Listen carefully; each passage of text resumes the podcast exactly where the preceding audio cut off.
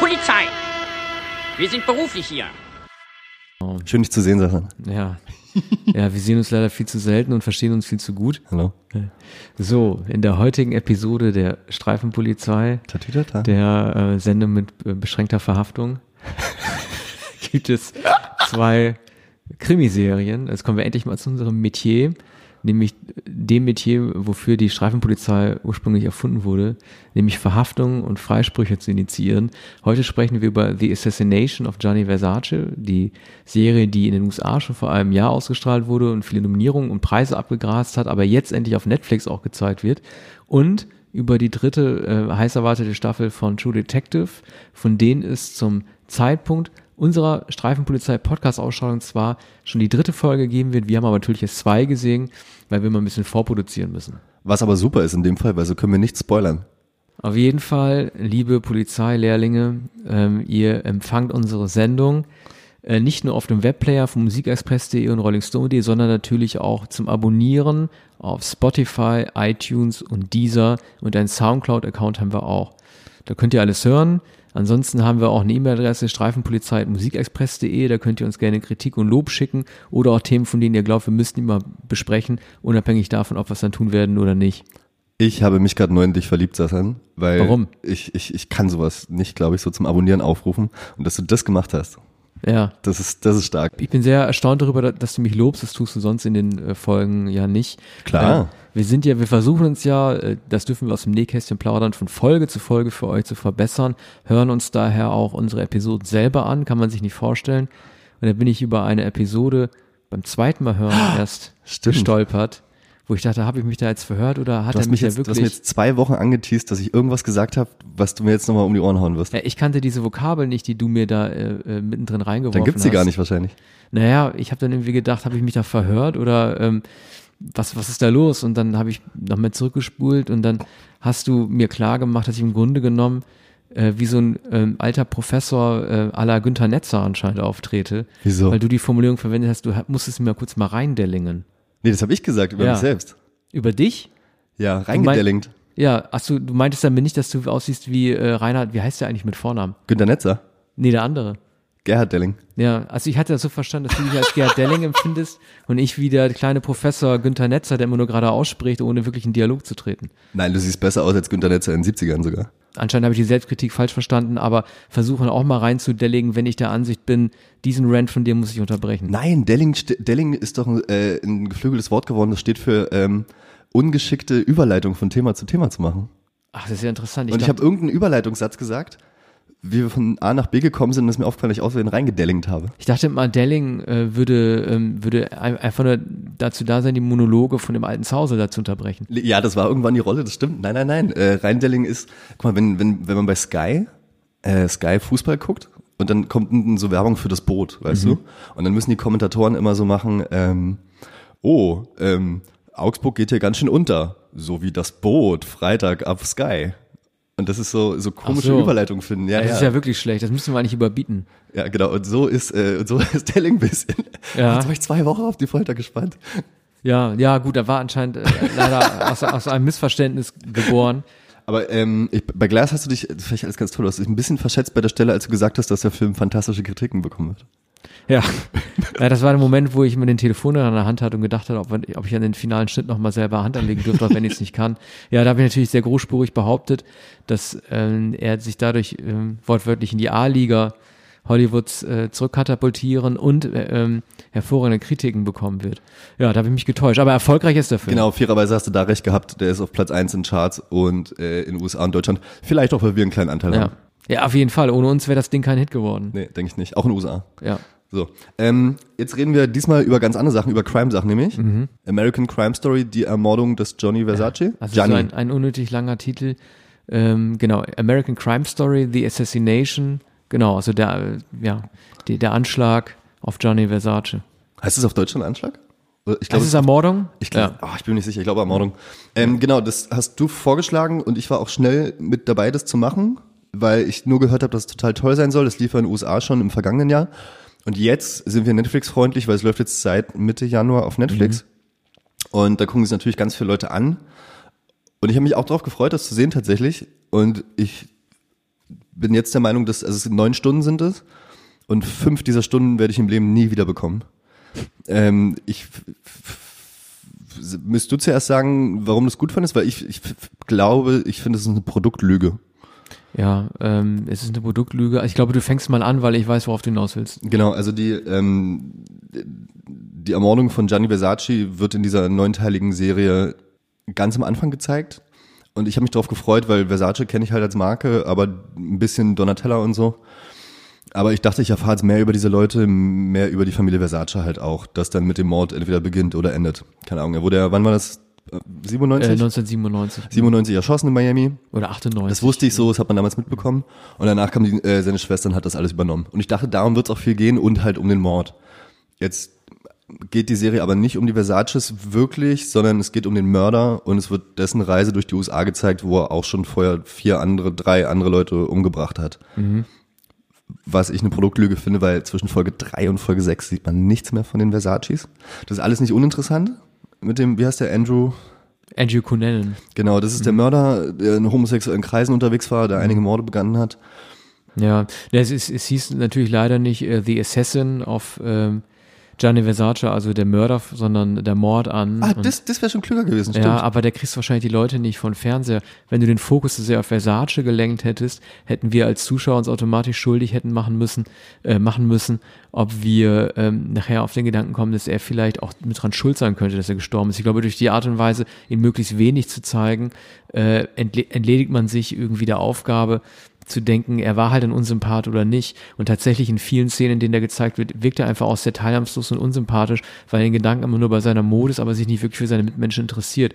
Das hat ja die Figur seines Geliebten von Ricky Martin gespielt, dann letzten Endes ja auch bestätigt, dass man an diesen Menschen nicht rankommt. Und ich glaube, vielleicht hatten die Produzenten Angst, ähm, so ein Gefühl zu, ähm, zu erwecken, dass jemand es verdient haben könnte, weil er keine Aufmerksamkeit und Liebe selber schenken kann, deswegen sterben zu müssen. Ja, das ist ein ganz interessanter Punkt, aber das passt ja ein bisschen zu dem, was ich sehen wollte. Zumal sie mir immer so Bröckchen hingeworfen haben. Also wir können, also in den ersten zwei Folgen spielt es in Miami, Versace wird erschossen in der allerersten Szene. Ähm, und dann geht die Serie rückwärts quasi, sieben Folgen lang und erzählt immer so, was der Täter davor gemacht hat. Hat seinen schwulen Liebhaber umgebracht, hat dann so einen Mitbuhler umgebracht, hat noch irgendjemand anders umgebracht.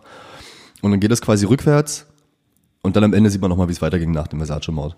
Ähm, was eine interessante Struktur ist, mit der ich aber auch meine Probleme habe, nämlich jetzt ähm, erstmal ist da ganz viel drin, was nicht mit Versace zu tun hat, außer dass sie manchmal so zwei Minuten in der Folge zeigen, dass was Penelope Cruz als Donatella Versace jetzt macht für neue Kleider und so, wo ich mich dann gefragt habe, was hat es denn in der Serie überhaupt noch zu suchen?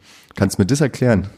Ja, also mir hätte, ich hätte gerne eine eindeutige Position äh, zu ihrer Figur gefallen und äh, die hat mir gefehlt. Also es gab praktisch keine wirkliche Haltung zu dieser Frau.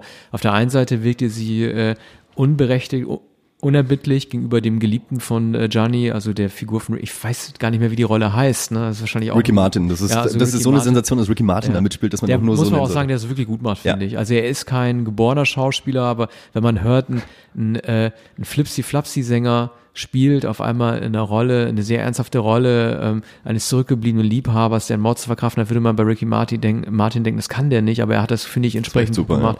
Aber bei Donatella ist ja das Problem, also ähm, natürlich ist man äh, sofort nicht auf ihrer Seite, man ist gegen sie, weil sie ihn so schlecht behandelt und sagt, er soll im Firmenimperium fernbleiben. Das ist okay. Auf der anderen Seite wird sie natürlich auch als Opfer dargestellt, weil Gianni sie nie wirklich ernst genommen hat.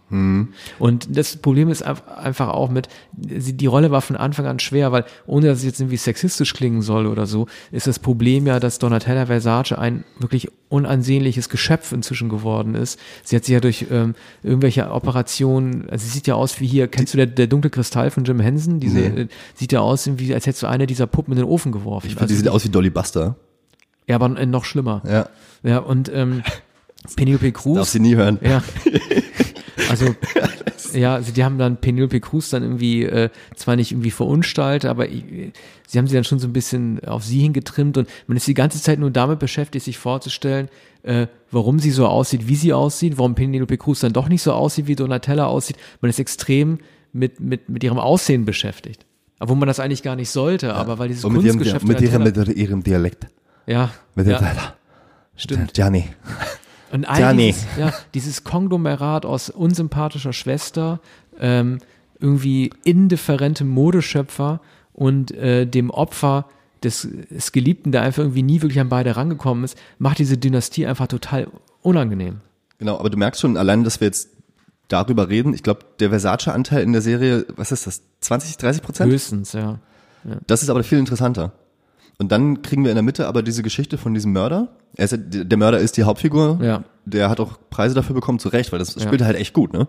Äh, Darren, Darren Chris heißt der, ne? Darren, okay, ja, stimmt, Darren Chris. Der spielt halt so einen, so, einen, so einen Typen, der immer Fame will und Geld, Mhm. aber auch dann so Catch Me If You Can mäßig alle Leute nur anlügt, so, sich so ein Lügengespinst Mhm. aufbaut und man verfolgt dann quasi seine Morde, seine Reisen und seine Lügen quasi rückwärts.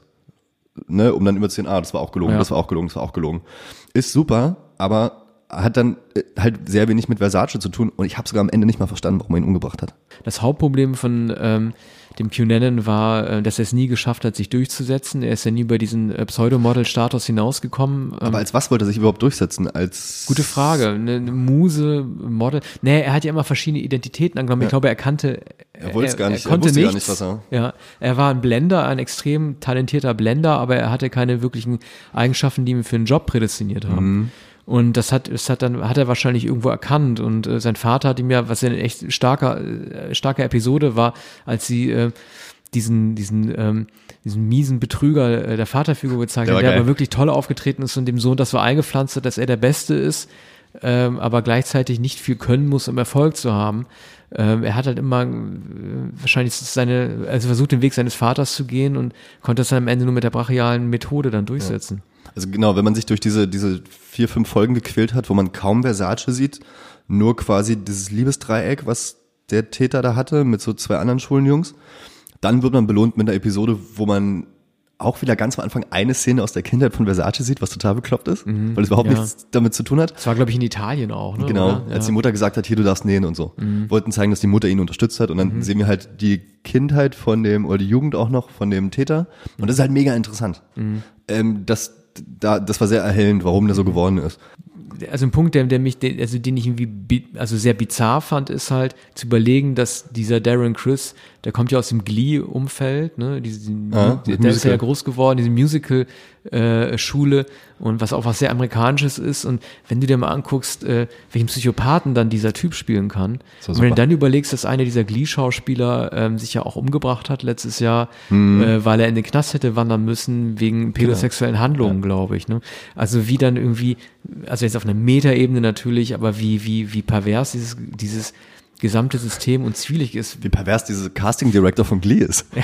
Ja, aber äh, wo die dann alle landen, im privaten Leben oder im Rollenleben, das fand ich schon irgendwie kurios. Mich, ich fand es halt interessant, dass es ein, eine Serie war, die 1997 gespielt hat, weil das eigentlich ein Jahr ist, das noch nicht wirklich ausgeleuchtet ist. Also ich wüsste jetzt nicht, wenn wir beide jetzt Modedesigner wären, äh, Filmmodedesigner, die ein Period Piece machen sollten, einer Serie oder eines Films 1997, welche Klamotten wir denn anziehen sollten. Also ich, Ich, ich wüsste es sowieso nicht, du wüsstest es schon, weil du der Fashion Boss bist tatsächlich von uns. Gracias. Also ich könnte jetzt nicht unterscheiden, ob es Job ist oder Versace, was die Leute tragen. Also ich habe da, ich habe also für für für äh, Pret-à-porter-Mode und so überhaupt keinen Sinn.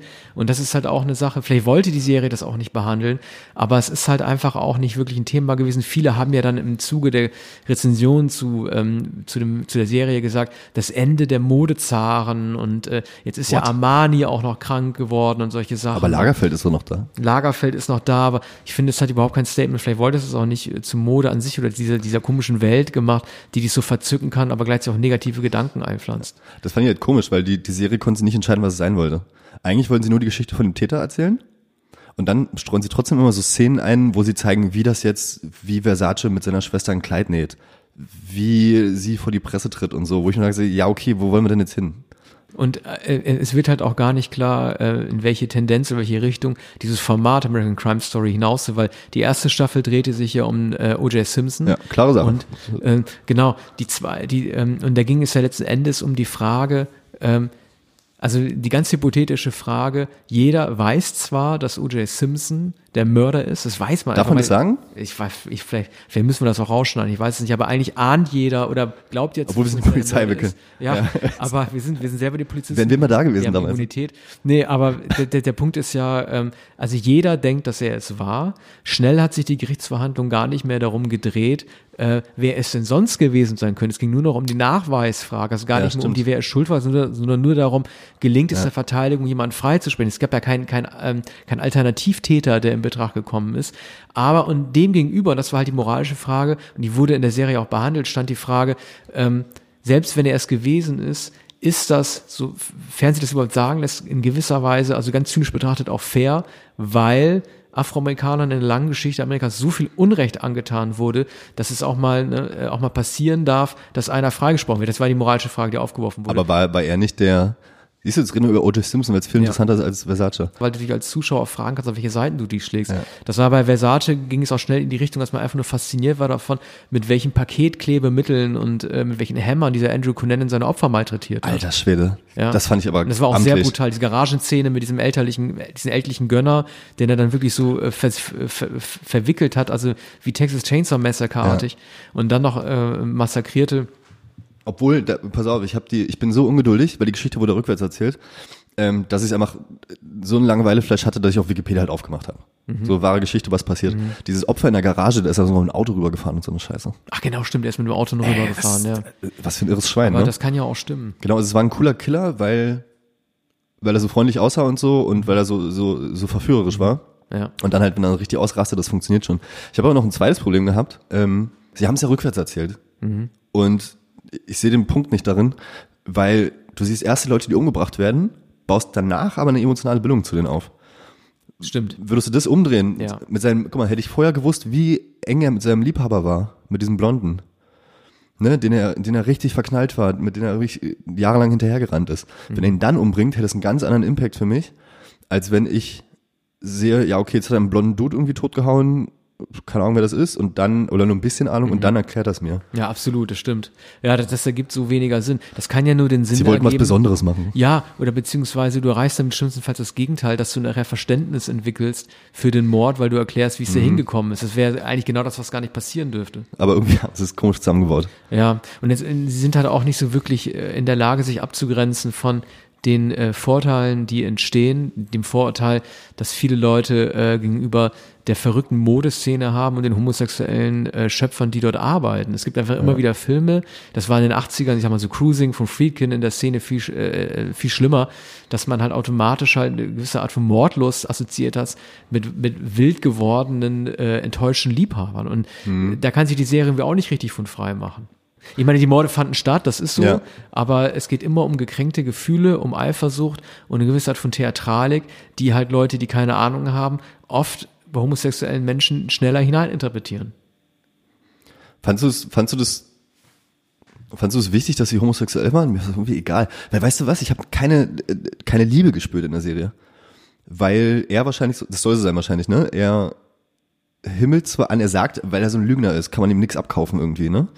Diese, diese Liebe zum anderen. Ich fand, mit dem besten Schauspieler war dieser Blonde, den er, den er halt geliebt hat, Ja. den er wollte. Ich fand den irgendwie am besten, weil er so zerbrechlich und so sich richtig dem hingegeben hat, ihm ernste Sachen gesagt hat und so. Ja, und gerade auch die Szenen mit dem, mit dem Vater, das war ja unerträglich äh, rührend zu sehen, dass es ein Mensch war, der von seinem Vater auch akzeptiert wurde. Ne? Der Ja. Vater sagt ihm dann ja auch noch irgendwie, du wirst mein Junge bleiben einfach. Der Vater hat ihn aber auch misshandelt, ne?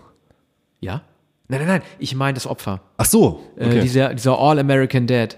Äh, er hatte dieses Coming Out ihm gegenüber und dann sagt sein Vater da auch irgendwie, okay, gut, ist, ist halt jetzt so, ne? Du bleibst mein Sohn. Und das ist auch der, der letzte Eindruck, den er, Ach, das- den er im oh ja, Kopf war behält, äh, bevor er erschossen wird von, von Q das war die, mit die beste Szene. ja, genau, das war extrem rührend, dass man einfach weiß halt irgendwie, dass man zwar sein Leben jetzt lassen wird, aber familiär zumindest ähm, in sicheren Händen gewesen ist. Ne? Das ist ja auch ein, ein tröstlicher Gedanke, vielleicht im letzten Moment. Also das war schon, aber das auch das sind Sachen, die sich ja faktisch gar nicht belegen lassen. Bei O.J. Simpson gab es ja viele Fakten, die sich belegen ließen und da hast du ja viele Szenen von denen gar nicht geklärt, weil kein Polizist hat ja jemals mit Q Nennen wirklich über die Morde gesprochen, er hat sich ja umgebracht. Genau, das ist eine Frage. Festnahme Stört kam. dich sowas, wenn du das siehst? Das stört mich total. Weil wenn du, wenn du, wenn du Gespräche hast zwischen dem Täter und dem Opfer und die sind beide tot Ja. am Ende, ja. Wie geht man daran bitte, dass man Gespräche rekonstruiert? Fiktion. Ich meine, das ist ja, das war ja, das hat mich am meisten geärgert. Diese Szene mit dem äh, Geliebten, der dieses letzte Flashback hat mit seinem Vater, fand ich noch weniger bedenklich als die Szene, als Cunanan diesen Mann in den Keller geführt hat. Ja. Und der Mann, bevor er in den Hinterkopf äh, erschossen und, und damit quasi richtig hingerichtet wurde, noch gesagt hat, ähm, bitte bedenken Sie, ich habe Familie und Kinder. Und dann drückt der Cunanan dann trotzdem ab. Und das ist eine Szene, das kann man einfach nicht wissen. Das soll ja die Kaltblütigkeit dieses Menschen demonstrieren. Und natürlich unterbewusst ist es natürlich auch schwulenfeindlich, weil das zum Ausdruck bringen soll, dass es diesem Menschen egal ist, ob jemand, der in einer Frau- Oh. herrscht, vielleicht noch Menschen hat, die ihn in ein Familiensystem halten wollen. Das ist indirekt, vielleicht, ist, vielleicht interpretiere ich auch zu viel rein, das kann sein, aber da, da wird doch wieder dieses Schema aufgebaut des äh, äh, unempfindsamen Homosexuellen, der nicht in der Familie lebt und gleichzeitig andere Menschen erschießt. Das ist ein gruseliger Gedanke, ne? Aber vielleicht ist es auch Quatsch. Vielleicht was Zufall. Vielleicht haben sie gesagt, weil sie nicht wissen, was sie schreiben sollen, weil Ja. keiner war dabei. Ja. Ja, was, was, ja was sagen, machen ne? Serienkiller so, ne? Aber ich fand, bei, ich, es gibt doch die eine Szene, wo er so seinen Sugar, der die hat, diesen, der diesen Riesenturm da bauen wollte, ne? Ja. Die haben ein sehr langes, intensives Gespräch geführt darüber und es war sehr wendungsreich, sehr trickreich. Ja. Du hast mich nur hergeholt, um anzugeben mit deinem Turm. Vorher wollt ihr das wissen. Das war wirklich der Punkt, wo ich gesagt habe, ey, das ist so ein cleveres Gespräch. Niemand ist da lebend aus dem Raum rausgekommen. Woher, Ja. woher wollt ihr das wissen? Ja, ja da, da hat es ein bisschen diesen Rahmen verlassen, diese American Crime Story. Es war einfach eine Fiction Story. Ja, und das finde ich mal ganz gruselig. Magst du, magst du True Crime? Also ist es, ist es dir wichtig, dass es wirklich passiert ist, wenn du es guckst? Nein, also man sagt so immer, äh, die besten Geschichten schreibt das Leben, aber ich glaube das nicht. Ich bin kein Ich glaube nicht, dass Star Wars wirklich passiert ist. Also Ja. ich mein, Und das ist halt die beste Geschichte. es ist die beste Geschichte. Ja, und also ich glaube, dieses irgendwie die besten Geschichten schreibt das Leben oder irgendwie nichts ist so grausam oder hart wie, wie die Realität, das glaube ich nicht. Und die ausgedachten Elemente, äh, wie du auch erwähnt hast, wie diese Dialoge mit dem Turm und so weiter, die fanden wahrscheinlich so gar nicht statt. Deswegen droht ja auch ähm, die nächste Staffel die uninteressanteste zu werden, die sich um Bill Clinton und Monica Lewinsky dreht, weil da kannst du ja Oh nur ja. mit Fakten arbeiten, sonst würde Bill Clinton wahrscheinlich alle Rechtsanwälte in Bewegung setzen. Das finde ich auch krass. Das, also, oh, Versace kannst du locker machen, sind alle tot. Yes. Ja. Donatella, weiß ich nicht, ob die jetzt da was macht oder so. Donatella hat sich geäußert Hat zu? Äh, zu ähm, der Season und also hat sie über einen Sprecher ausrichten lassen und äh, gesagt hat, also das Obligatorische, dass sie mit ihrer Darstellung äh, ihrer Person äh, von der von Gianni Versace und von Ricky Martin, also der Figur, die er spielt, ähm, nicht einverstanden ist. Sie fand es auch sehr schade, dass er keine Lieder gesungen hat in der Staffel. Nein. Ey, wie geil wäre das bitte gewesen? Guck mal, es ist 97. Viva la vida loca. 97? Du siehst doch der Song, oder? Ja, Von war Rick, sein mega. einziger Hit. Der war sein einziger Hit, bist du verrückt? Nee, ich Guck mal, wenn es mit dem nicht aus. 97 gespielt hat, ja, ganz knapp vorbei, weil 98 kam noch Cup of Life, glaube ich, raus. Der WM 2000, äh, Two Girls WM, One Cup meinst du? Nein, das ist American Crime Story. Äh, das Ähm, wäre auch eine Crime ach, Story. Das wäre so geil. Bakterien-Crime Ganze, ganze Story. Staffel, dann siehst du, wo das Essen herkommt. Und so. Ja. ähm, nee, aber 98 hat er doch den Song gemacht zur WM in Frankreich. Der war von ihm? Cup of Life. Oder das war einer davon, richtig so, so äh, Cup of Life. Und das Mhm. wär, hätten sie eigentlich fast da hinten im Radio mal laufen lassen können. Man munkelt, das wird die nächste Staffel, wird Bill Ja. Mhm. Clinton. Mit Monika Lewinsky. Frage. Wo ist das Crime? Das ist halt die Frage, bedeutet Crime, dass jemand hätte verurteilt werden müssen oder. Bill Clinton ähm, Er wurde am verurteilt. Impeachment-Verfahren, ja, oder genau, oder moralisch halt. Aber wofür? Sind genau. beide also schuldig. Für diese ja, Affäre. Und das soll das Crime sein, oder? Naja, beide haben sich ja gegenseitig Schuld gegeben. Also äh, was denn? Lewinsky sagt, dass äh, Bill Clinton seine Machtposition als amerikanischer Präsident ausgenutzt hat, um mit ihr diese Affäre zu beginnen. Äh, Bill Clinton ist ja dann irgendwann von seinem Verhör, ich habe mit dieser Frau nichts gemacht, Mhm. hat er ja gesagt, dann irgendwann zurückgekehrt und hat eingeräumt, dass es ähm, ein Verhältnis gegeben hat, sexuelle Aktivitäten. Und das ist halt die Frage, also wer nutzt wen aus, wer hat welche Macht ausgespielt, ähm, also ab wann beginnt ein Verbrechen, äh, Sex Sexualität äh, äh, schließt da ja auch mit rein. Aber, weiß ich nicht. Will- Willst du das sehen? Also es wird relativ wenig Action haben, glaube ich. es, hat, es hat keinen einzigen Mord, So, keine, wir wir keine Verfolgungsjagd, verkneifen. OJ, ja. Also das wird wahrscheinlich ein, ein, so, ein- so ein Gesprächsbandformat, bei dem beide zu sehen sind, wie sie in die Kamera sprechen. Also es wird wahrscheinlich das meistdiskutierte werden, das glaube ich, weil dann wieder die Frage aufgeworfen wird, dieses ungeklärten Falls, wer ist schuld, hätte Clinton gehen müssen. Das wird mit Sicherheit mehr diskutiert werden als O.J. Simpson, bei denen eigentlich die Tendenz der Mehrheit sowieso feststeht, zu Ja. sagen, er hat es getan. Er hat doch auch damals dieses Buch rausgebracht, das hieß I Did It. Ja, aber darüber dann so ein Balken gelegt, if. American Crime Story, ja, haben wir da noch was zu, zu sagen? Nee, eigentlich nicht. Also wir, wir können es beide nicht. Äh, pass auf. Es war schon gut, es war ja, gut, es war die falsche Art. Ja. Gut. Ich finde, es ist äh, von allen, selbst von, selbst von dem, von dem Versace-Typen, der so wenig zu sehen ist, relativ solide geschauspielert. Außer von Ricky, das war überragend. Ricky war überragend. Und der Hauptdarsteller. Und äh, Peter, Chris, Peter Chris sag ich schon, das ist der Schlagzeuger von Kiss. Darren Chris, ähm, der ja zu Recht auch Golden Globe und Emmy Ja bekommen gut, du hat. weißt ja nicht, wie er ohne Make-up aussieht von Kiss vielleicht. Ja, wahrscheinlich war das derselbe. Nee, also äh, es lohnt sich auf jeden Fall zu gucken, weil er einen extremen Schauwert hat. Äh, das Jahr 97, Miami, die Clubs, äh, Modemacher bei der Arbeit und natürlich für Gore- und Blutfans extrem äh, brutale Morde. Geile Morde. Ähm, er ist halt sehr uneindeutig darin, wem er am meisten Aufmerksamkeit schenken will Ja. und er hat keine Geheimnisse. Und der Titel ist eine Produktlüge. Und der Titel ist eine Produktlüge. Mogelpackung des Jahres. Ja, also Streifenpolizei würde normalerweise das aus dem Regal nehmen als Mogelpackung des Jahres, aber es schmeckt gut, Darf ich einen Filmtipp loswerden? auf jeden Fall. So, ich habe nämlich einen Tag, ich habe mir Vorbereitung, ich habe mir das ganze Versace-Ding an einem Stück angeschaut. Das war halt auch ein Fehler wahrscheinlich. Aber einen Tag davor habe ich mir einen Film angeguckt, der kommt äh, Ende Februar, Mitte März auf Blu-ray DVD raus und der lief jetzt auf dem Fantasy Filmfest im Kino einmal. Und zwar ist es der Film Lords of Chaos von Jonas Akerlund, diesem Videoclip-Regisseur, Ja, der Telefon von Lady Gaga gemacht hat zum Beispiel. und Rammstein auch, ne? Stimmt, die Also er hat Rammstein-Konzert. Paris äh, gefilmt, Genau. was auf Blu-ray erschienen ist. Genau, und der hat einen Film gedreht und jetzt, das hat mich dann sehr erinnert an dieses Versace-Ding über die Band Mayhem. Das ist eine norwegische Metalband, die auch Anfang der 90er so Satanismus betrieben haben, wo sich der, ähm, wo sich der erste Sänger selbst umgebracht hat und da wurden Fotos von gemacht, die später auch noch veröffentlicht wurden, also die Bandsmitglieder gemacht, haben angeblich Stück Gehirn von dem gegessen und haben Kirchen angezündet in Norwegen und haben, und am Ende gab es auch Mord. Es sind auch Morde in der Gruppe passiert. Und das, das war eigentlich das Gleiche. Es ging um mehrere Jahre. Es ging um ein ziemliches Figurenensemble. Es ging um Mord und Totschlag in Celebrity-Kreisen und es ist wirklich passiert. Ist das diese Geschichte von diesem Vag Vikernes, der Ja. im Gefängnis sitzt? Genau. Nee, nicht mehr. Der hat jetzt einen YouTube-Channel und rastet aus auf den Film. Ah, okay, alles klar. Ähm, zwei Stunden. Die Geschichte ist so interessant, dass sie trägt.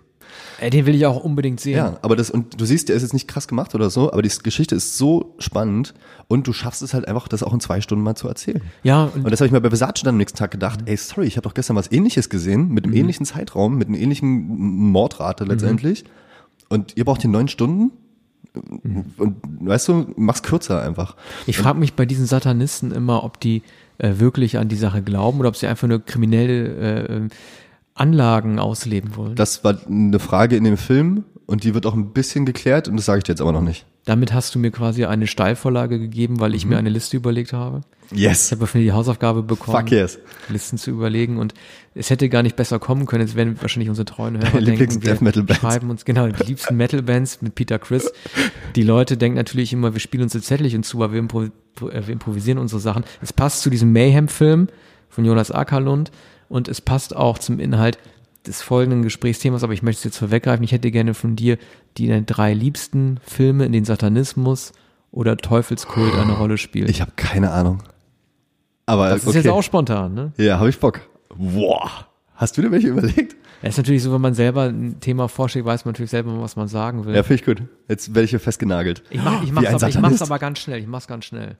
Willst du es gleich machen? Lass uns das gleich machen, weil wir kommen ja gleich eh auf ein, auf, ein, auf die Serie, auf die dritte Staffel von True Detective zu sprechen, wo man, zu sprechen, wo man nicht weiß, inwieweit diese Rituale, die dort Stimmt, das ist ja noch die Opfern Frage. gezeigt werden. Ja.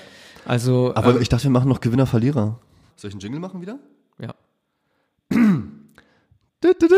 Wer gewinnt, wer verliert? Sag's dann, sag es mir. Sag es mir. Der kam sehr gut an das letzte Mal. So, jetzt mal Gewinner und Verlierer bei Versace. Möchtest du mit irgendwas anfangen? Ja, also ich behaupte, dass wir die gleichen Mit Gewinner oder Verlierer? Werden. Ähm, ich fange mal mit dem Verlierer Okay. an. Ähm, da wirst du mich gleich wieder ergänzen. Das ist natürlich Gianni Versace. Die äh, optische Ähnlichkeit ist zwar gegeben, aber ähm, diese empathielose Figur, Head in the Clouds, äh, die sich für nichts interessiert äh, und auch kaum vorkommt. Ähm, es gibt zwei Möglichkeiten, also entweder sie wird detaillierter dargestellt oder sie wird halt umgebracht. So, ne? Und Ja. ähm, sie wird halt aus dem Verkehr gezogen und sie wird auch nicht vermisst. Ja, ich würde, äh, die gesamte Familie Versace ist bei mir Verlierer. Weil sie es nicht mal schaffen, in der Serie mit ihrem Namen Hauptrolle zu kriegen. Ja, stimmt. Also irgendwie ja, das nicht marketingmäßig nicht gut. Stell dir vor, Lagerfeld-Serie. Ja. Da hast du nur Lagerfeld, Junge. ja, Harald Glöckler. Ja. Äh, große Gewinner der Serie? Ja, mein großer Gewinner des Jahres, eigentlich müsste man natürlich sagen Darren Chris, weil diesen Mörder so gut spielt, aber ich habe mich über Ricky Martin gefreut. Weil äh, seine internationale Karriere galt ja als beendet im Musikbereich, weil er einer der ersten Sänger war, der ein totales Sexsymbol für Frauen war und trotzdem gesagt hat, ich halte das nicht mehr aus, äh, ich bin schwul und ich riskiere damit kam meine später, Karriere. ne? Ja, also La Vida, li, wieder, wie heißt denn dieser La Vida? Living La Vida. Loca. Ja, das war ja irgendwie, so, ja. ja. das war irgendwie so ein Riesenhit und ich glaube, da galt er noch als hetero. Und es war ihm einfach egal und irgendwann zu viel. Und dann hat er einfach gesagt, ich bin schwul.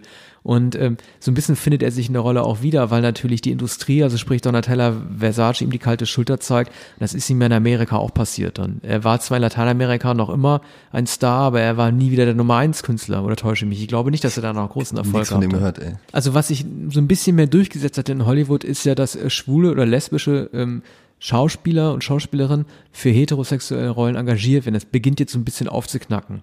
Sarah Paulson, ähm, wegen Lars komme ich jetzt drauf. Äh, Rupert Everett hat ja ein Buch geschrieben, warum es ihm nicht gelungen ist. Von Kevin Spacey wusste man es eigentlich, äh, auch wenn er kein Coming Out hatte. Und in der Musik ist es schwieriger, weil ähm, du wirst als Schauspieler in Rollen eher anerkannt, aber wenn du in der Musik ein Lied singst, erwartest du automatisch einen Jubel und da hast du halt immer stets dieselbe Präsenz. Du benimmst ja nicht innerhalb äh, von zehn verschiedenen Liedern zehn verschiedene sexuelle Identitäten, sondern du bist immer nur ein Konzept und deswegen funktioniert das in der Musik vielleicht nicht so. Deswegen kannst du als schwuler Mann vielleicht deine Karriere begraben müssen, wenn und du wirst ein Mädchen nicht mehr angehimmelt, wenn du halt erst einmal dein Coming Out hast. Ich weiß es nicht. Ich glaube so wirklich, da ist was dran, weil Ricky Ma bei schönen Männern auf der Bühne geht schon sehr viel um angehimmelt werden. Ja, ne. Weil die auch das Merch kaufen, weißt du, das sind die, die sich Poster reinhängen Mhm. und so, glaube ich. Und mh, Justin Bieber T-Shirt und so. ja. Ja. Äh, großer Gewinner. Habe ich großen Gewinner? Da brauche ich gar nichts sagen. Ricky Martin. Okay, jetzt äh, Satanistenfilme. Jetzt möchte ich aber. das ist natürlich schwierig jetzt. Ähm, was, was meinst du? Also im Grunde genommen reicht es mir, wenn du irgendeinen Film nennst, in dem entweder der Teufel mitspielt oder irgendwelche Leute, die irgendwie mit Kreidezeichen äh, bekriegelt um Feuer tanzen. Beelzebub. Ähm, Castaway. Mit Tom Hanks? Achso, ja. Wilson, Wieso? Er tanzt ums Feuer. Der Teufel. ja, das ist meine drei. Ist Castaway, Satanismusfilm. Ich bin ja nicht Castaway-Fan, ne? Bist du? Ja, ich mag den Film irgendwie. Ich, kann Ich den hab den gesehen, ist, ja. Ich finde die Idee toll, was Tom Hanks gemacht hat, finde ich toll.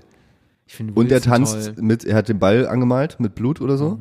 Und mit Kacke, mit was hat er denn angemalt? Und tanzt ums Feuer rum. Satanismus, Kacke, Fragezeichen. wäre geil. Das, ja. Ich meine, am Anfang des Films ist es noch so, dass er sich beobachtet fühlt, wenn er in die Büsche kackt. Das Mhm. liegt ja natürlich auch irgendwann ab. Ja. Es fehlt die Spülung. Naja. Ja, also Ähm, jetzt kommt meine Nummer drei äh, und da bin ich wirklich auf deine oder auf die Hilfe. Das sage sag ich jetzt nicht, um ähm, für Interaktion zu sorgen. weil ich Satanist bin, oder? Nein, nein, äh, mir geht's gar nicht darum, dass ich zwischen uns und den Hörern mehr Interaktion wünsche, aber vielleicht können Hörer mir helfen. Es gibt so einen Film mit Martin Sheen, da geht er am Ende so eine Scheune hoch. Also es geht irgendwie nur darum, dass er gedacht hat, alles ist in Ordnung. Und dann geht er am Ende irgendwie auf, auf, auf die zweite Ebene einer Scheune und sieht dann, dass so lauter satanistische Pflanzen rumstehen. Und dann ist er, glaube ich, Was sind denn vorbei. satanistische Pflanzen? Ja, irgendwie so, so äh, rot bemalte Kürbisstängel oder so. Mais oder so. Aber keine Ahnung, wovon du Scheiße, ey. redest. Ja, ich will einfach wissen, was für ein Film das ist und komm nicht drauf. Man kann wahrscheinlich einfach googeln, äh, Devil plus Martin Sheen, äh, Cornfield, da kommst du wahrscheinlich drauf. Okay. Aber na egal, das ist meine Nummer drei. Das ist Nummer drei, okay. Ja. Meine Nummer drei ist, ähm, aber weil ich ihn gerade gesehen habe tatsächlich, Lords of Chaos, das war, weil sie halt echte Satanisten waren. Mhm. Also mindestens einer davon, bei den anderen weiß man es nicht ganz genau.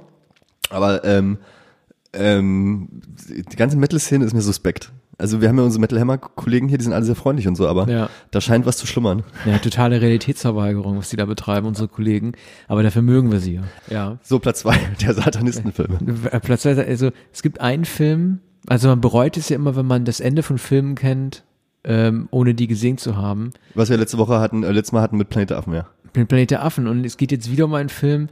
Ähm, also er wird von allen geliebt, aber ich habe ihn jetzt irgendwie vor ein paar Monaten zum ersten Mal gesehen und äh, unabhängig davon, ob ich das Ende kannte oder nicht, wurde dadurch, dadurch nicht besser. Es ist der Wicker Man.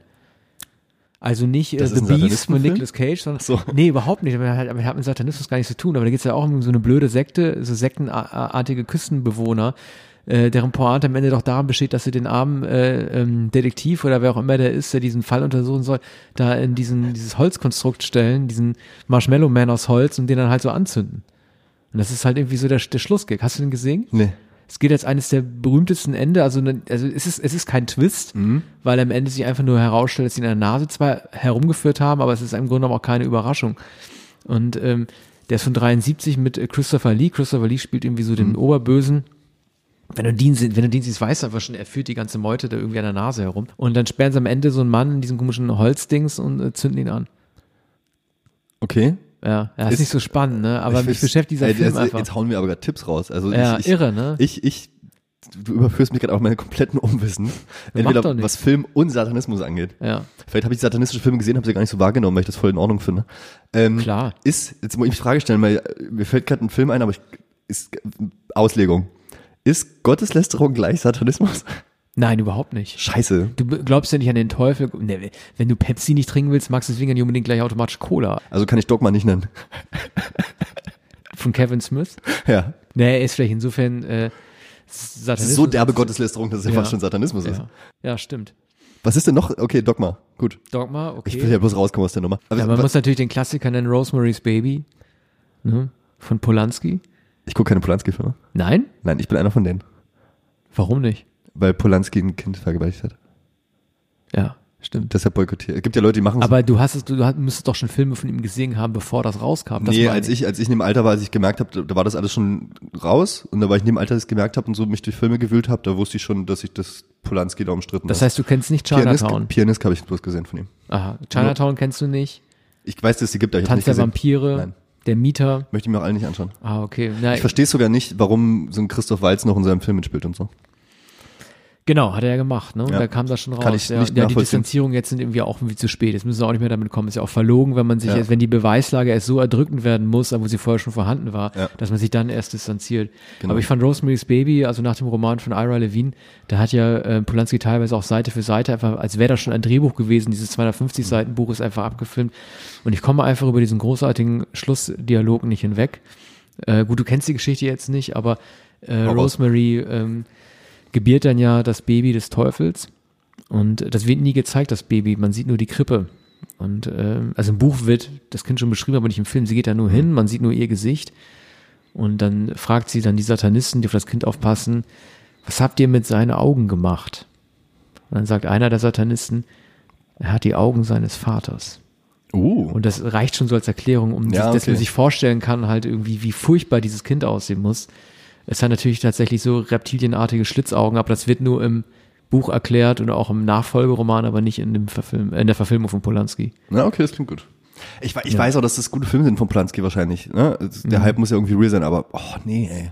Platz eins bei mir, der Teufel trägt Prada. Nein, Quatsch. Äh, Wäre gar nicht so schlecht. nee, äh, ich Würde einen guten Bogen spannen zu Gianni Versace. Stimmt. Nee, aber es ist, ich, Satanistenfilm, was ist denn? Ist immer, wenn irgendein Kult da ist, Satanismus? Nee. Warum nicht? Habe ich doch beim Wickerman auch gemacht, der mit Teufel nichts zu tun hat. Ich gebe auf und sage, der Teufel trägt Prada. Ja. Wer war, wer war für dich da der Teufel? Ich habe nie gesehen. Polizei! Wir sind beruflich hier. Sind die Leute in True Detective Satanisten in Teil 1? In Staffel 1? Nein. Was jetzt übrigens die super Überleitung ist zu Es True Detective Staffel 3. Aufleitung. Äh, ähm, äh, Reingedellingt. Aber mal ganz ehrlich, also mir hat die erste Staffel nicht gefallen. Mir hat nur gefallen, dass es am Ende diesen Lovecraft-artigen äh, Twist gab, dass so ein Himmelstor, äh, sich so eine Pforte am Himmel gezeigt hat, die den Eintritt in eine andere Dimension bedeuten könnte. Es war halt total überraschend, dass es so eine übernatürliche En äh, Wendung am Ende krass, gehabt hat. ja. Das fand ich schon irgendwie toll. Aber ansonsten ist es immer so ein bisschen schwach, immer gleich Tarantino zu, äh, zu zitieren. Aber er hat mal so ein Interview gegeben für Walsch, das ist ja, glaube ich, dieser Kulturableger online äh, vom New York Magazine, ähm, das total auf, aufschlussreich gewesen ist, weil er da nämlich auch erzählt hat, warum ihm True Detective nicht gefällt. Ach, sag mal. Ja. Und ich musste so Also die lachen. erste Staffel auch? Die erste Staffel, es bezog sich nur auf die erste. Und ich musste so lachen, als ich das gelesen habe, weil genau die Gefühle hatte ich auch, ohne mich jetzt hinter ihm Mhm. verstecken zu wollen. Er hat einfach ein Problem damit, äh, wenn reich bezahlte Hollywood-Schauspieler so grumpy White Trash-Typen darstellen. Und das haben Matthew McConaughey Wow. und Woody Harrelson ja irgendwie beide auch gemacht. Ich habe die, ihr habt auch die erste Staffel tragischerweise nur im Original geguckt, wo man sowieso kein Wort versteht von den beiden. Das war schwer, ja. Und ähm, ich finde es einfach so, dieses Zweikopf sitzen sich im Auto äh, nebeneinander, haben sich nichts zu sagen, gucken dann irgendwie beide nur aus der Scheibe und machen dabei so ein griesgrämiges Gesicht. Ich musste da einfach nur lachen. Sollte man manchmal, glaube ich, auch. Bei der ersten Staffel? Ja, wenn Matthew McConaughey da irgendein, irgendwas zusammenknautscht und Woody Harrison guckt bloß so rüber, so, äh, was? Bis er dann selbst so ein deeper Typ wurde, ne? Ja. Ähm, nö, ich fand die erste Staffel schon super. Mhm. Aber auch weil sie, wöchentlich, weil sie wöchentlich kam. Das ist ja mein Ding. Alle Sachen, die wöchentlich kommen, sind besser, weil man sich das nicht so reinholzt und dann gar nicht mehr so auf Sachen achtet, sondern dann auch eine Woche überlegt, ah, was ist eigentlich passiert, wie geht's weiter? Man kann Dinge sacken Weshalb lassen, ja Game of Thrones ja auch die beliebteste Serie der Welt ist, weil sie nicht von allen weggezogen wird Mhm. an einem Tag, sondern weil das Internet rätselt, man hat mehr Bock auf die Ja, nächste das Folge. stimmt. Das macht HBO halt immer noch ganz clever tatsächlich, dass die die Serien immer noch wöchentlich bringen. So wie die neue True Detective. Ja, aber ich finde es halt so schwierig, das macht die neue Staffel ja auch. Also ich weiß nicht, warum sie Steven Dorff da engagiert haben, der sieht ja aus wie Hugh McGregor. Um ihn aus der Ne? Gosse zu ziehen. Ja, ja, aber irgendwie, äh, er macht genau den gleichen Fehler, den Rachel McAdams in der zweiten Staffel von True Detective gemacht hat. Äh, zieht die Augen zusammen und macht Duckface. Das soll dann, das soll dann mal, ja, das soll mal besonders, es ist so schlecht. Das ist eine Sache, die macht Mahershala Ali zum Beispiel nicht. Der macht kein Duckface. Der hat ein ausdrucksstarkes Gesicht, das kriegt er so hin. Aber wenn du halt so ein bisschen ernst guckst und die Augen zusammen machst, wird die ernsthafte Intention aber extra rein. Das ist also wirklich Schauspielschule Grundkurs. Und das hat Rachel McAdams gemacht in der zweiten. Und die sagt, warum engagieren die Steven Dorff? Der hätte doch jeden haben können. Okay, wollen wir es mal kurz, Ja. ich habe ich, ich hab Steven Dorff für mich nämlich wahnsinnig interessant in der Staffel. Okay. Aber nur nicht, weil er gut ist, sondern weil Plot. Ähm, wir können mal, also erste Staffel True Detective, haben wir alle gesehen, fanden alle gut, manche fanden es überragend. Die meisten fanden es überragend, manche fanden es nur gut. Ich glaube, gut fandest du es auch wahrscheinlich. Oder Ich fand's fandest- mittelmäßig. Mittelmäßig sogar, Ja. okay, alles klar. Das Internet hat so geile Sachen in dieser Serie gefunden, warum der Vater von Woody Harrison den Täter, mit Teil von der Täterschaft war und so. Ganz, Okay. Weil das Mädchen im Kinderzimmer auch diese Figuren aufgebaut hat. So ganz verrückte kleine Das Sachen. macht ja auch Spaß dann, ne, wenn man Genau, und das hat die erste. Staffel ja. gut versteckt gehabt. Die zweite Staffel war ein langer Tatort irgendwie, egal, gesehen Ja, weg. die zweite Staffel hat ein ganz großes Problem gehabt, wenn ich das ganz kurz mal Zu sage. viele Leute. Ja, zu viele Leute Und der Fall war äh, langweilig. zu klischeehaft. Du hast halt irgendwie, also es gab zwei Probleme, die ich damit hatte. Mhm. Ähm, ein, es gibt drei Probleme. Ich nenne sie ganz schnell. Problem Nummer eins ist, das gab es bei The Wire erstmals und hat anscheinend total viele Leute inspiriert, wenn du fast schon Archetypen nimmst, aber den, aber die mit einer Sexualität ausstattest, die du nicht erwartest. Du hattest ja diesen Omar, diesen Drogendealer in The Wire, der schwul war. Ja. Ein schwarzer Drogendealer, der schwul war, oder ein Krimineller. Total neu. Jetzt haben sie versucht, da jetzt mit Taylor Kitsch einen schwulen Kopf zu nehmen, Ja. der den harten Mann spielen muss. Das war mir zu konstruiert. Dann natürlich Vince Vaughn. Vince Vaughn ist einfach ein beschissener Schauspieler. Also ich verstehe Ja. nicht. Also da haben sie gedacht, oh, wir wollen mal wieder eine ernste Rolle sehen. in the cell. Ja aber, ja, aber was soll denn das? Also er kann es einfach nicht. Er ist in den Komödien unterirdisch. Also gerade in diesen Will Ferrell Komödien und mit den mit dem mit hier Ben Owen Stiller, Wilson. Owen Wilson. Er kann es einfach nicht. Das ist der zweite Punkt. Und sie haben sich selber keinen Gefallen damit getan hat, äh, getan, dass äh, Nick ähm, äh, Pizzoletto, der äh, Showrunner der Serie, dass er äh, eine genervte Antwort auf die Frage gegeben hat, äh, worum es in Staffel 2 gehen würde. Und da hat er diese genervte, aber extrem kluge Antwort gegeben und neugierig machende Antwort. Es geht um äh, den mysteriösen Bau und die mysteriösen Ereignisse, die mit dem Bau der äh, U-Bahn von Los Angeles zusammen. das war der Teaser. Oder das war der Autobahn oder so. Teaser. Das Ja. ist der, der, der U-Bahn. Und das hat er nur gemacht, um den Leuten einfach so einen Ball hinzuwerfen, wie so ein Appetithäppchen. Und das mal. hat damit nichts zu tun, aber ich fand den Gedanken so interessant, dass ein Untergrundsystem, gerade von Los Angeles und nicht, wie Mhm. man denken könnte, die Tube in London, sondern halt Los Angeles, äh, irgendwas damit zu tun haben können. Das hat es einfach nicht. Es war Ja. einfach nur eine Kriminalgeschichte. Unnötig lang erzählt. Ja. Und mit sehr uninteressanten Charakteren teilweise. Und jetzt kommt die dritte. Und Ja. da haben wir jetzt erst zwei Folgen gesehen. Ähm, nach zehn Minuten bin ich wieder drin. Und jetzt nochmal den Bogen zu Versace. Mir ist es nämlich egal, ob es eine erfundene Geschichte ist oder nicht. Bei so Crime-Sachen. Weil sobald so Dialoge eh fiktionalisiert sind, wie wir vorhin hatten, ist True Detective für mich genauso wahr wie das Versace-Ding. Weil die Fälle in True Detective, Staffel 1 und jetzt die Staffel 3, sind ja auch nicht so crazy, dass es passiert sein könnte. Und das macht die Serie ganz gut.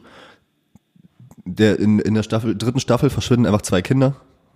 Eins wird dann relativ schnell tot aufgefunden und das zweite Kind wird Jahre später, wird rausgefunden, dass die anscheinend noch lebt, ein Fingerabdruck. Weiter bin ich noch nicht, mehr weiß ich noch nicht. Und das ist ein Fall, der kann halt passieren. Ja, aber ich finde die Erzählperspektive so ein bisschen mutlos. Also ähm, Pizzolato, heißt er Zeit- was Pizzolato, oder? Heißt er Pizzicato? Pizzolato. ne? Wir kennen uns, ja. Nick. Nur aber Nick. Ja, ja. Nick äh, wurde ja verrissen äh, für die zweite Staffel und ich finde es mutlos, dass er die Erzählstruktur der dritten Staffel, die jetzt so gefeiert wird, an der ersten anlehnt, nämlich des beichtenden Cops. Ich glaube, ich glaube, Beichten? naja, äh, der wird doch irgendwie in die Zentrale geholt und erzählt dann seine Geschichte, ne? Also der Kamera, Nee, drei Sachen. drei Sachen. Also du siehst, du, darf ich? Mhm. Du siehst erstmal das Jahr, in dem das passiert ist, mit dem wunderschönen Satz, es war Vollmond und Steve McQueen war tot. Das ist ein Satz, der ist ja, der ist ja fast poetisch, finde ich. Der ist so schön. Es war Vollmond und Steve McQueen war tot. Da spielt es an dem Tag und dann hast du zehn Jahre später, wo er verhört wird, also Mahershala Ali, ähm, wo er verhört wird, weil das Mädchen entdeckt wurde mit Fingerabdruck, das anscheinend noch lebt. Deshalb muss der Fall aufgearbeitet werden. Und dann gehen wir nochmal irgendwie 30 Jahre in die Jetztzeit, wo ein TV-Team da ist, das ihn nochmal zu dem Fall interviewt, wo er jetzt schon ganz alt ist, weil da anscheinend nochmal irgendwas passiert sein könnte. Und das wissen wir noch nicht, was da passiert sein könnte, warum das jetzt da so gemacht wird. Ich hoffe, dass es gut ausgeht, denn jede Erzählung muss sich messen lassen können an der Form, in der sie erzählt wird. Also mit anderen Worten, wenn die Form nicht vertrackt wäre, so in dieser dreifachen Erzählstruktur, wäre die Geschichte trotzdem gut. Und nur wenn sie das ist, was sie bei Versace ja nicht war, weil sie rückwärts erzählt wurde, nur wenn es auch im, im, im chronologischen Zeitstrahl funktionieren würde, ohne die Vertragung, nur dann ist die Serie gut. Können wir natürlich noch nicht wissen. Ja, die Leute beschweren sich ja, dass, dass er jetzt den Witz aus der ersten Staffel wiederholt, wieder mehrere Zeitebenen. Weißt du, die Leute gucken Dr. House, wo jede Woche dieselbe scheiß Pointe passiert, dass er kurz vor Ende durch irgendeinen Zufall das sieht. Leute gucken Big Bang Theory, wo immer das Gleiche passiert. Weißt du, das, Leute lieben überall die Wiederholung und True Detective wird jetzt vorgeworfen, dass das geniale Ding nochmal macht. Finde ich ein bisschen unfair. Dass Leute es kritisieren. Zumal sie jetzt ja einen ganz tollen Faktor drin haben. Er ist halt dement. Und das sorgt ja dafür, dass alles, was er erzählt, dass man das kaum glauben kann. Aber bietet die Serie für dich bislang Überraschung? Also bisher verhält sich doch jeder so, wie man es von ihm erwartet. Also der Vater der er verschwundenen? Kinder. Nee, das nicht, okay. Aber, Aber der das, das Vater der dafür, dass alles gar nicht glauben kann, wirklich, was er erzählt. Aber sind denn die ersten beiden Zeitstrahlen, also sprich 1980, 1990, nicht äh, abgesichert, weil er da noch keine Demenz hatte? Sind das nicht die tatsächlichen Ereignisse? Weil die Nee. beiden, die berichtet er ja nicht. Das sind ja einfach nur Rückblenden für den Zuschauer. Nee, eben nicht. Das haben sie in der ersten Folge doch gezeigt. Er guckt doch auf der Straße diesen Mond an, den Vollmond, Mhm. Ja. und plötzlich geht der Mond aus und er dreht sich so um. Der Mond ist aber ausgegangen in der Szene, weil in der Jetztzeit, wo er alles erzählt, das Kameralicht ausgegangen ist. Das heißt also, möglicherweise stimmt nichts von dem, was man Richtig. sieht. Okay, gut, Und dann habe ich das, nicht find- verstanden. Mhm. Das finde ich halt super. Und im zweiten haben sie aufgelöst, Ende der zweiten Folge, dass er dement ist, richtig. Aber dadurch haben sie halt zeigen wollen, denke ich mal, dass wie sehr das seine Erinnerungen verwischen und beeinflusst sind. Und das finde ich, dadurch wird es sehr spannend. Ich glaube auch noch, dass ihm richtig Sachen vom Kopf knallen werden. Und, was ich mich nach der zweiten Folge frage, wo ist Steven Dorf? du meinst, dass es ihn vielleicht gar nicht gibt? Ja, oder nicht mehr? Ah, okay. Ach so, du meinst, man sieht ihn in der Jetztzeit nicht, ne? Ja, er muss Man ja. sieht ihn ja schon neun, zehn Jahre später. nicht. Ja, ne, er, mit ihm Oder er muss, kommt genau, auch mit ihm muss irgendwas passiert sein. Ähm, generell ist er, ist er die einzige Figur, deren Privatleben auch noch nicht wirklich Ja. gezeigt wurde. Also es ist gar nicht klar, irgendwie, was dieser Phantommensch da eigentlich soll. Ich habe mich halt immer nur mit, se- mit seiner Frisur beschäftigt, Die weil die halt ist, aussieht ja. wie Life Less Ordinary. Hugh McGregor, muss immer Hugh McGregor denken. Ja, und dann, wie gesagt, ich mag sein Duckface nicht. Ja. Äh, ich mag es nicht, wie er Mahershala ähm, Ali immer so zusammenstaucht, wenn er davon erzählt, wie rassistisch er begegnet wird im Jahr 1980. Aber gut, äh, Figuren können sich ja entwickeln. Wir haben ja erst zwei Folgen gesehen und vielleicht werden wir eine, eines Besseren belehrt. Ich ne? glaube, das wird sehr heiß alles noch, weil es sind so viele Themen drin in zwei.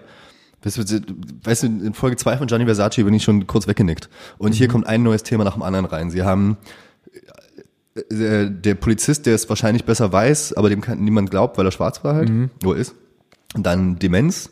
Das, das ist ja ein großes Polizeiproblem. Leute erinnern sich nicht gut an Sachen. Und wie willst du denn dann einen Fall lösen? Sie haben drin, dass äh, diese True Crime Jagden jetzt im Internet stattfinden. Was ja der Grund ist, warum er jetzt noch interviewt wird, weil die Leute diesen Fall wieder ausgraben. Was ja in der Realität passiert.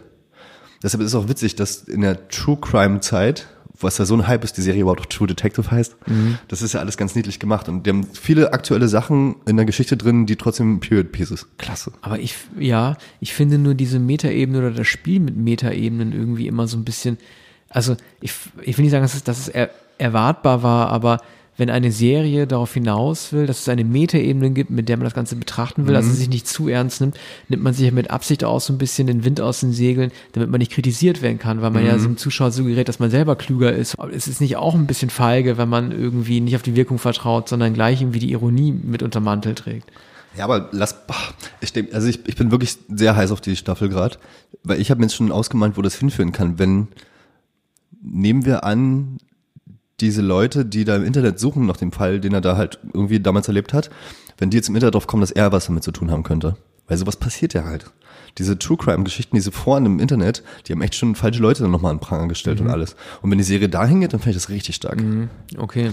Ich glaube, die werden dann noch, sie haben mir auf jeden Fall sich jetzt die Sachen eingebaut, um abzugrenzen. Weil guck mal, in der ersten Staffel Matthew McConaughey, du hast ja dem schon alles geglaubt, was er erzählt hat.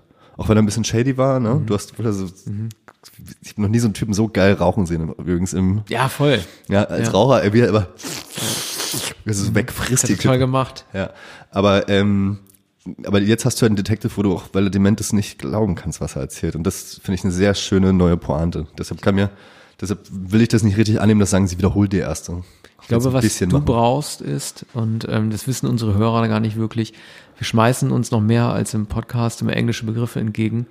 Und es gibt eine Gemeinsamkeit, die haben True Detective Season 1 und die Neuverfilmung des Films Halloween, nämlich der, Äh, der, warte, der, der, der Tracking-Shot. der Tracking-Shot. Das war doch True Detective hat ja diesen berühmten Das Tracking-Shot. geil. der wirklich klasse war. Da ging es ja um so eine Invasion in so ein Drogendealerhaus der beiden Cops Harrelson und McConaughey und äh, die dann aber schnell in den Hinterhalt geraten, weil in diesem Hood halt extrem viele äh, Leute mit Pumpgun rumlaufen und dann halt irgendwie noch e quasi fast evakuiert werden müssen aus diesem Haus.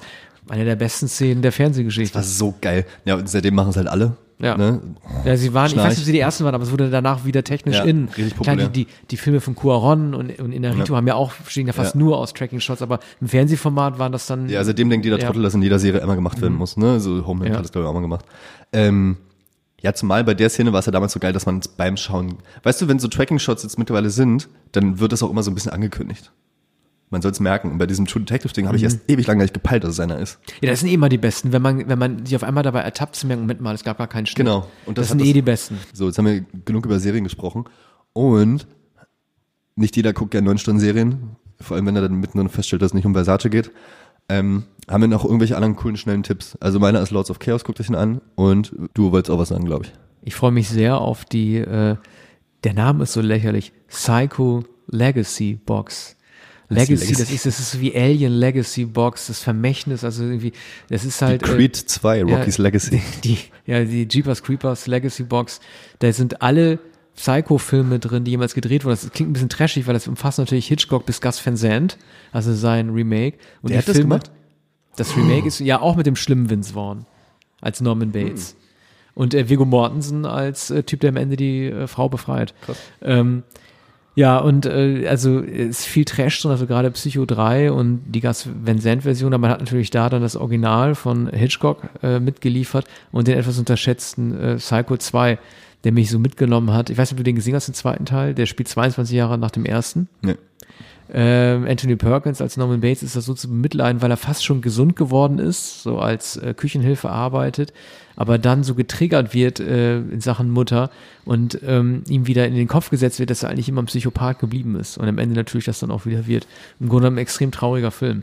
Aber auf diese Box freue ich mich schon sehr, allein schon wie in den ersten beiden Teile. Was ist alles Blu-ray, noch ein Buch dazu. Ja, Buch und Und für nur 150 Euro. Das ist doch, ähm, wie passend, da Weihnachten gerade vorbei ist. Ja, genau. Wenn man die anderen Sachen umgetauscht Ja, wie hat. kann man so dusselig sein, sowas nicht zum 1. Dezember veröffentlichen? Man sagt doch immer, dass die Toilette, dass die erste Mal, erste Film war, wo eine Toilette gezeigt Ja. wurde.